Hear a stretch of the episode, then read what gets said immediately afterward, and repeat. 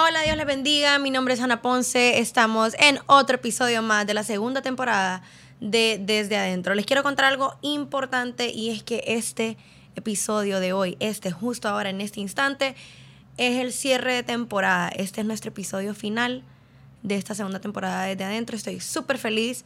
Ya dos temporadas, chicos. Ya dos temporadas quiere decir que 40 episodios hemos compartido más o menos.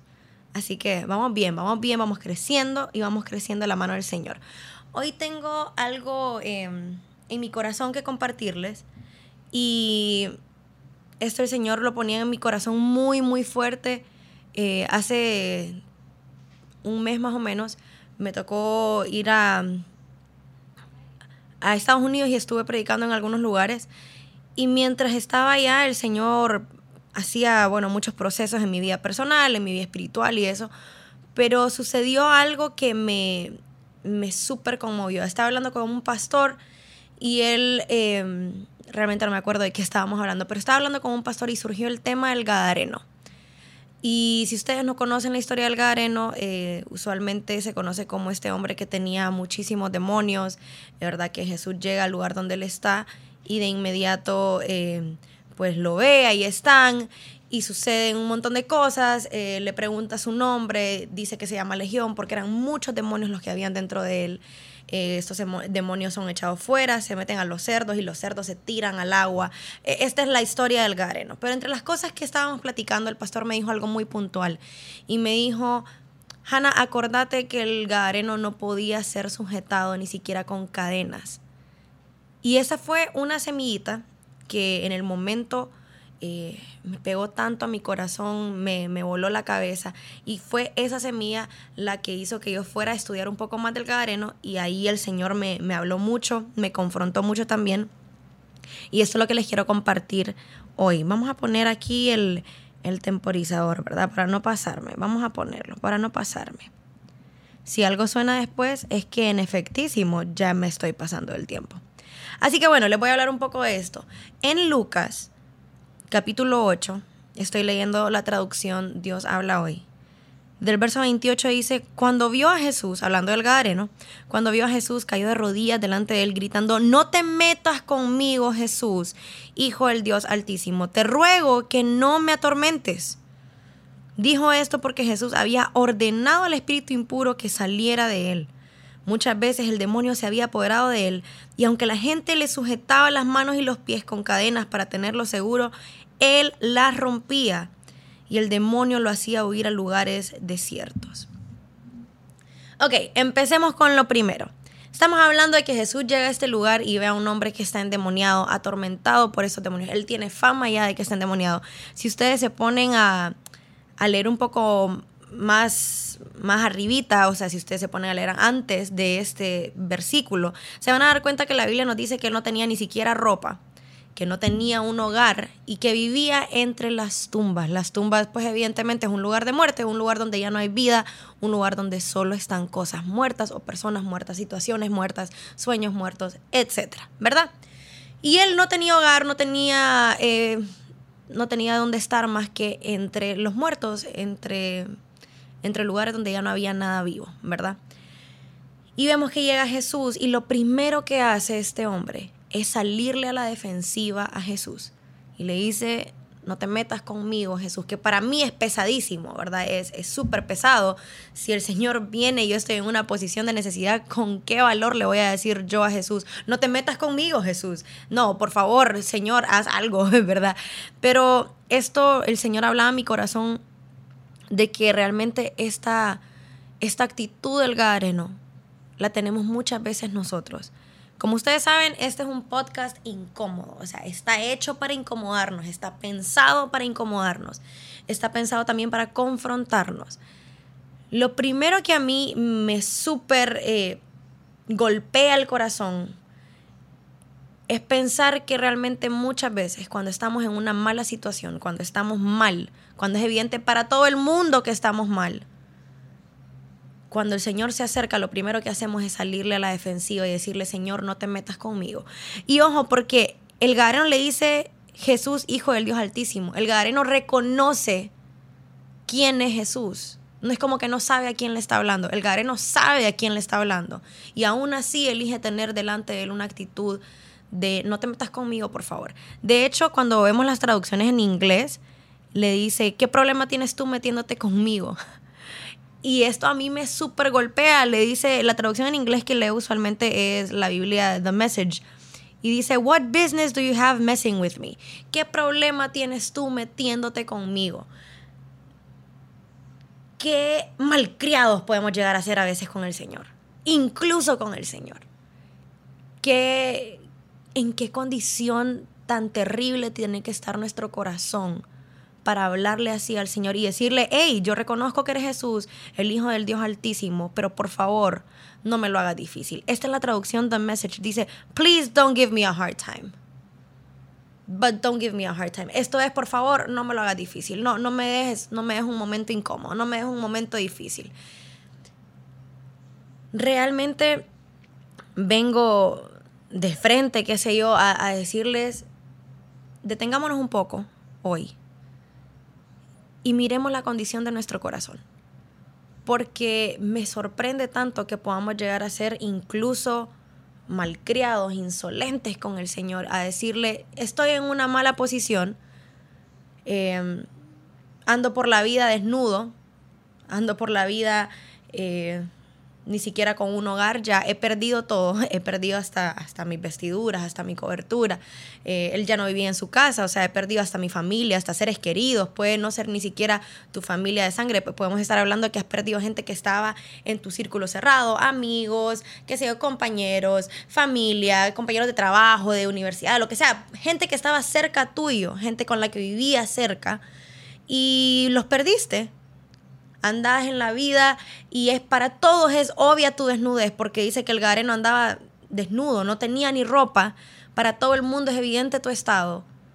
Para todo el mundo ha sido tan difícil que ya incluso perdiste gente de tu vida que te amaba o que te ama, pero que sencillamente ya no está ahí. Y vivís entre los sepulcros, entre lo que está muerto, vivís en lugares de muerte. Y llega Jesús a querer hacer algo al respecto y le decimos, Señor, mira, ¿qué problema tienes tú metiéndote conmigo? Por favor, yo sé que eres el Hijo de Dios, pero no me des problemas. No, no hagas esto más incómodo para mí. Y realmente es terrible porque así somos. O sea, yo no vengo a decirte, eh, ay, así eres tú. No, no, no, yo no te vengo a decir, así sos vos. Eh, no vengo a señalarte, vengo a que platiquemos de esto y digamos, wow, así somos. Así somos. Estamos en condiciones que son obvias, condiciones en las que estamos necesitados de Dios. Y llega el Señor y nos damos el lujo de decirle, ¿qué problema tienes tú metiéndote conmigo?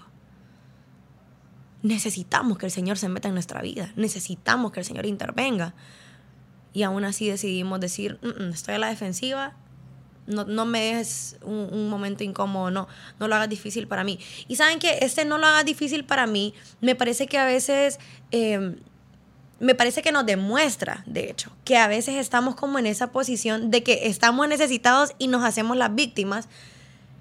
¿En qué sentido? Señor, ya es lo suficientemente difícil para mí esta situación. Bueno, si es lo suficientemente difícil para vos, deja que Dios intervenga. Señor, por favor, no te metas con esa parte de mi vida porque ya a mí me duele lo suficiente. Bueno, si te duele mucho, déjame que yo haga algo, pues. Deja que el Señor haga algo. Pero a veces somos así con Dios. El único que puede hacer algo al respecto y le decimos, Señor, ya es lo suficientemente difícil para mí. No te metas, por favor. Y necesitamos, de hecho, que Él se meta. Necesitamos, de hecho, que Él intervenga, porque si seguimos como estamos,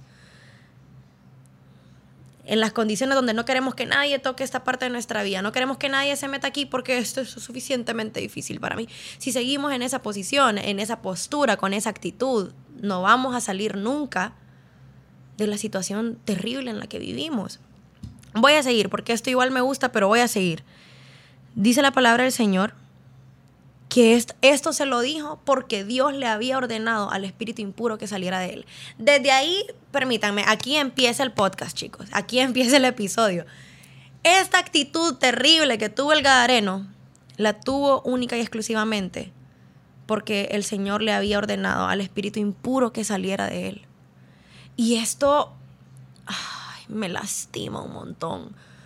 Porque a veces el Señor quiere quitarnos lo que nos está dañando. Quiere decirte, hey, yo le estoy ordenando a ese espíritu impuro, a ese espíritu que te ensucia, que salga de ti. Y en vez de darme las gracias por querer liberarte, me dices, no te metas con mi suciedad porque esto es mío. No.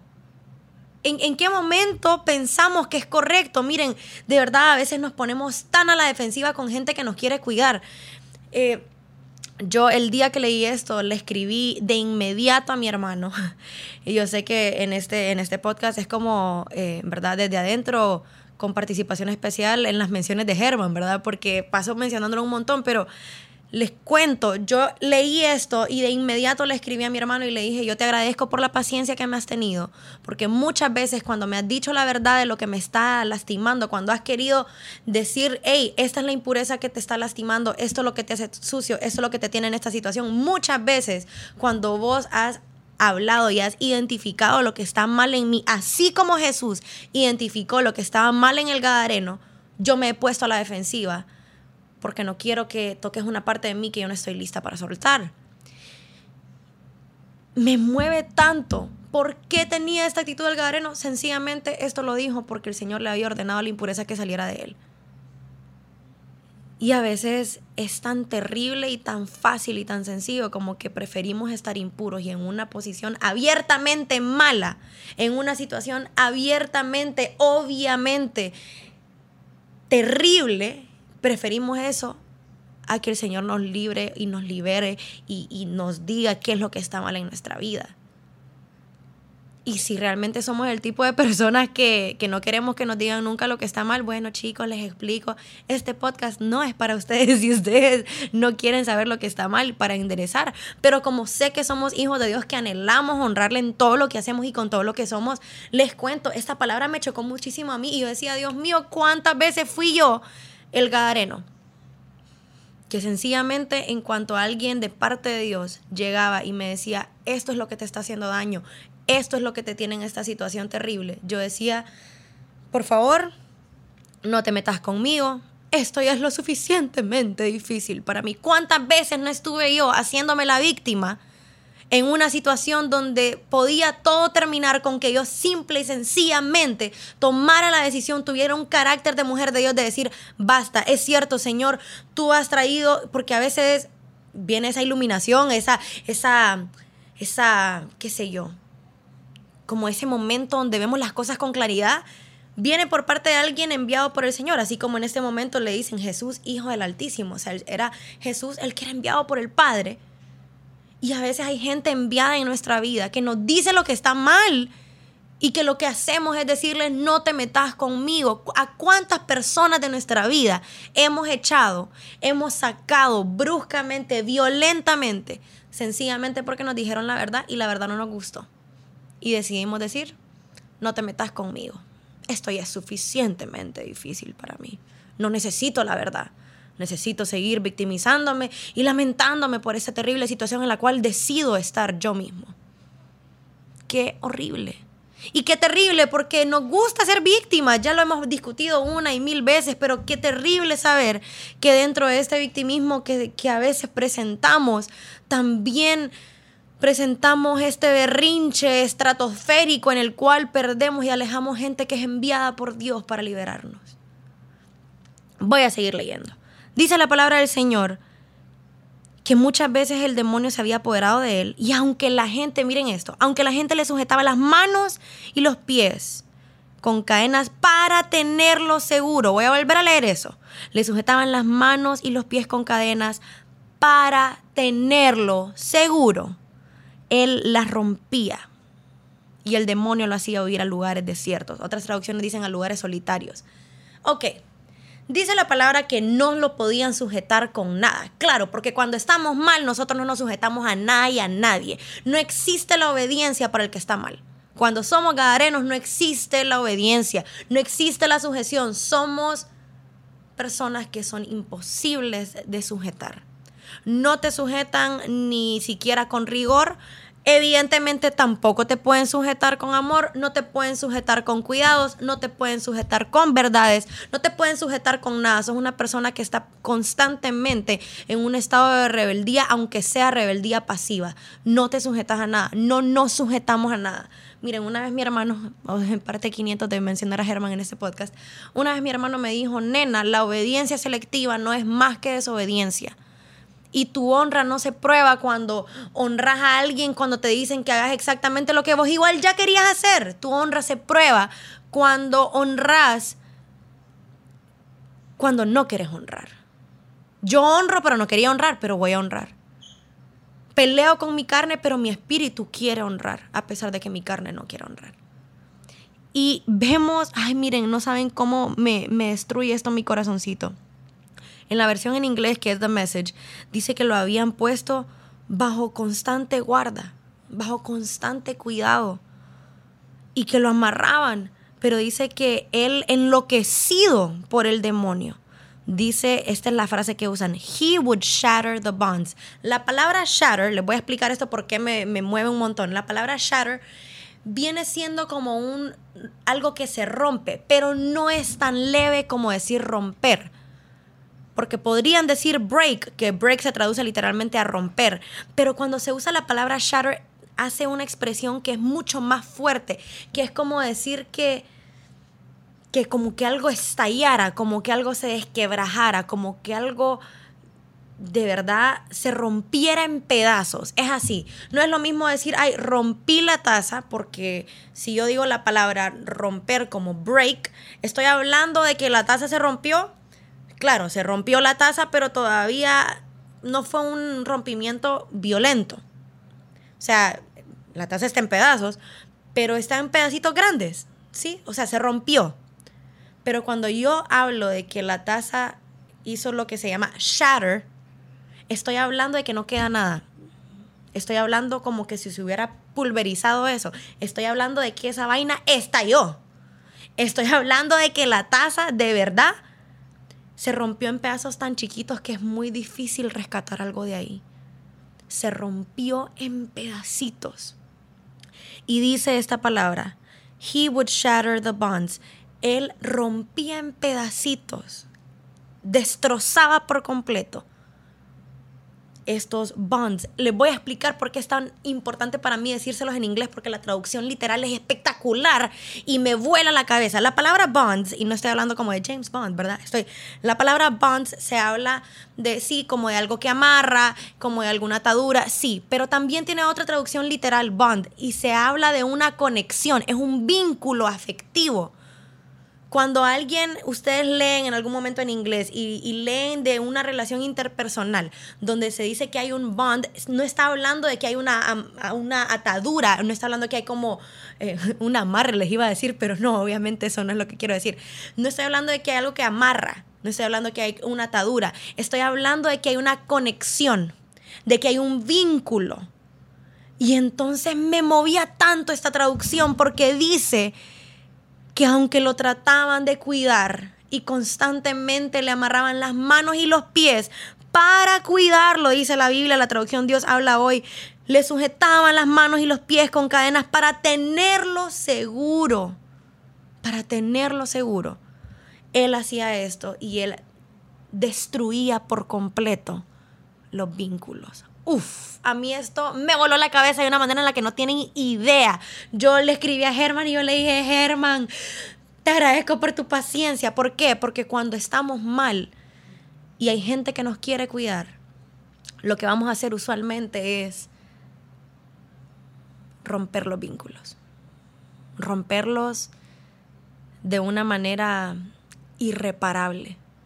Rompemos los vínculos con la gente que todo el tiempo lo único que quiso hacer fue cuidarnos. Les voy a leer algo que me, me super mueve.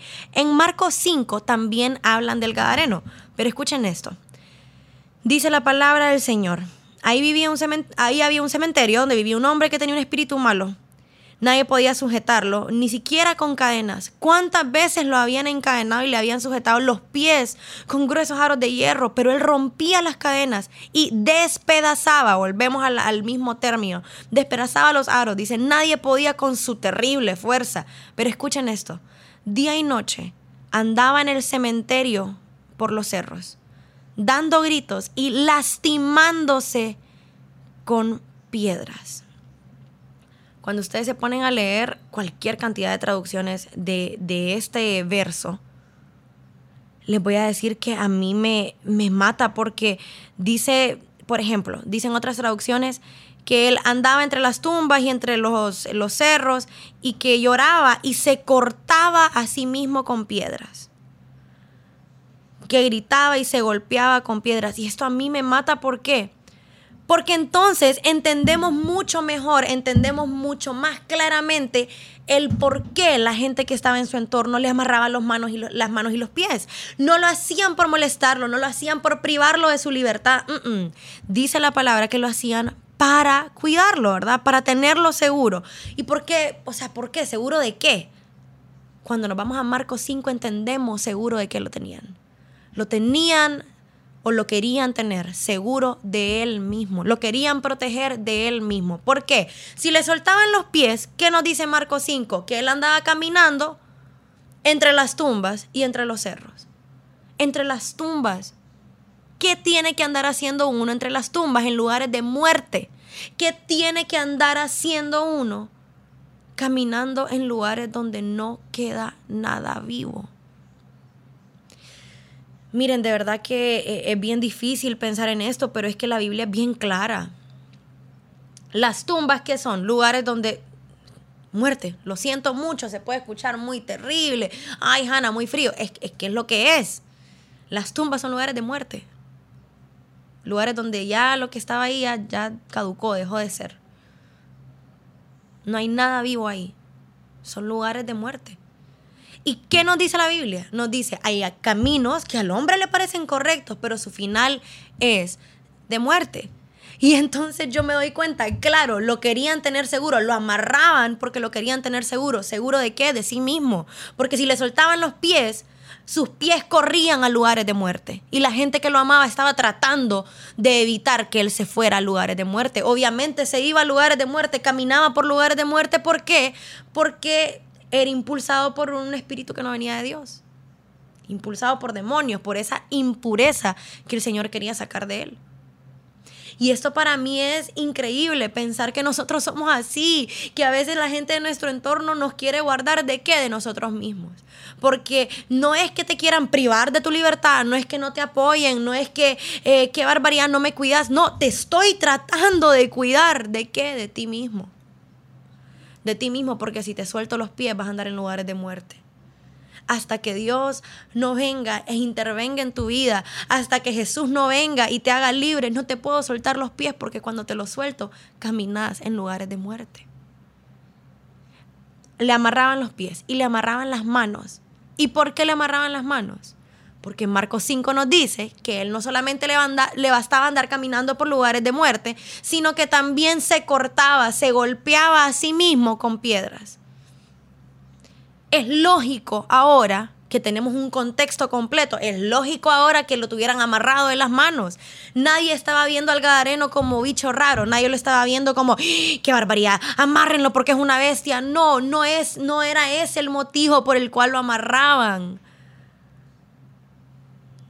no era ese el motivo por el cual le tenían las manos y los pies. Le tenían las manos porque si se las soltaban, él solo tomaba piedras y se cortaba y se golpeaba a sí mismo. Estaban tratando solamente de cuidarlo. ¿Y qué hacía él cada vez que alguien le trataba de amarrar las manos y los pies? Destruía todos los vínculos. Despedazaba los vínculos. ¿Y saben qué? Así somos. Yo ese día que le escribí a mi hermano le dije, te agradezco tanto por tu paciencia, porque cuántas veces no me quisiste cuidar y yo como no quería dejar de hacer lo que estaba haciendo o como me dolía la verdad, lo que hice fue querer cortar vínculos. Yo le doy gracias al Señor por la gente que Él puso en mi vida, como mi hermano de verdad, porque mi hermano me tuvo paciencia. O sea, yo vi al Señor a través de mi hermano. mi hermano me dio testimonio de Cristo cuando se quedó y tuvo paciencia de mí, que en algún momento fui ese gadareno, que estaba mal, que estaba en una mala situación, que se quería victimizar que es que todo el mundo me, me, amarran, se meten con mi libertad. No, no se meten nadie con tu libertad, Ana Lucía. Te quieren ayudar porque si te sueltan los pies vas a, lugares de muerte. Si te sueltan las manos te golpeas vos sola. Era lógico que lo tuvieran amarrado. Era lógico que me quisieran amarrar las manos y los pies. Pero ¿qué hacemos nosotros cuando estamos mal? Despedazamos los vínculos cortamos. Ah, está bien. Ah, yo siento que vos me estás amarrando las manos y los pies. Es que vos me ves como una bestia, es que me ves mal, es que eh, me, me menosprecias por mi situación, te burlas de mí, te avergonzas de mí. Tantas cosas. Nos hacemos novelas infinitas en la cabeza. Y al final decimos, ah, no estás de acuerdo conmigo. Ah, me estás diciendo que estoy, me estás llamando un gadareno. ¿Estás diciendo que estoy endemoniado? Sí, era obvio para todos. Era obvio para todos. Ah, bueno, me estás diciendo la verdad. Chau, te corto de mi vida. A saber cuánta gente hay en nuestra vida con la que rompimos vínculos. Padres, hermanos, parejas, amigos. Incluso de una u otra forma mentores, ¿verdad? Gente que, gente mayor, en, mi caso yo sé que hay, hay varios mentores claves en mi vida que es gente mayor que no es papá o mamá, que tal vez no es mi familia, pero que son gente en la que yo reconozco autoridad y que reconozco que hay una guianza del Espíritu Santo o un consejo correcto. ¿Cuántas veces no hemos cortado gente enviada por Dios que solo quería cuidarnos? Porque sencillamente no queríamos lidiar con las cosas que teníamos que lidiar. Y termina este verso diciendo que el demonio lo hacía huir a lugares desiertos, lo hacía huir a lugares solitarios. Dice, claro, porque cuando yo estoy mal y los que están en mi entorno me quieren ayudar, pero yo no quiero ser ayudado, lo que hago de inmediato es aislarme. Claro, me aíslo de todos porque todos son malos conmigo, porque nadie entiende lo que estoy pasando. Sí entienden. Y precisamente porque entienden lo que estás pasando, te quieren cuidar, pero no te quieres dejar cuidar, porque dejarte cuidar implica que te impidan hacer lo que quieres hacer. Porque dejarte cuidar implica que te digan no. Implica que nos digan, Hanna, estás mal. Estás mal. Muy bonita tu intención, pero estás mal. Implica que te digan, las decisiones que estás tomando no son correctas. No te vamos a dejar hacer lo que se te dé la gana porque cuando haces lo que se te da la gana te estás cortando con piedras, te estás golpeando con piedras, estás andando en caminos de muerte. Y entonces decimos, ah, ok, está bien, no solo rompo los vínculos, sino que aparte, después de romper los vínculos, yo vengo y digo, me voy porque nadie me entiende, porque nadie me apoya, porque prefiero estar solo. Claro, porque en la soledad yo me doy permiso a mí mismo de hacer lo que yo quiera. En la soledad yo me destruyo. En la soledad yo saboteo todo. En la soledad yo me arruino solo y después le echo la culpa a todos los demás porque ellos sabían que yo estaba solo y no vinieron por mí. No querías que vinieran por ti tampoco. No querías. Y ahora nos encontramos en una situación, porque claro, esto es, esto es como una predicción que se cumple sola. Yo pude presentir que me iban a dejar solo y entonces me aislé para precisamente que me dejaran solo. Esto es todo lo que les quiero compartir hoy. Tengamos cuidado con no ser gadarenos que no se dejan cuidar, con no ser gadarenos que no se quieren dejar liberar, con no ser gadarenos que cortan vínculos, que los quieren proteger de sí mismos. Tengamos cuidado con no aislarnos para dañarnos más y entendamos que cuando el Señor llega, que cuando el Señor pone gente, envía gente a nuestra vida para traernos libertad, usualmente le van a tener que decir a ese espíritu impuro que salga de nosotros. Usualmente nos van a tener que decir, hey, mira, esto es lo que te tiene en esta mala situación. Usualmente nos van a tener que decir, ya logré identificar lo que te tiene así déjame que te ayude a tener tu libertad. Así que bueno, chicos, espero que les haya gustado este episodio. Yo amo este tema, espero que lo amen también conmigo. Este es el final de temporada de la segunda temporada de, de Adentro. Así que bueno, nos vemos cuando nos veamos, nos conectamos cuando nos conectemos. Y Eh, bueno, si no han escuchado todo lo que tienen que escuchar, pónganse el día con desde adentro y nos encontramos de nuevo para la tercera temporada. Chao.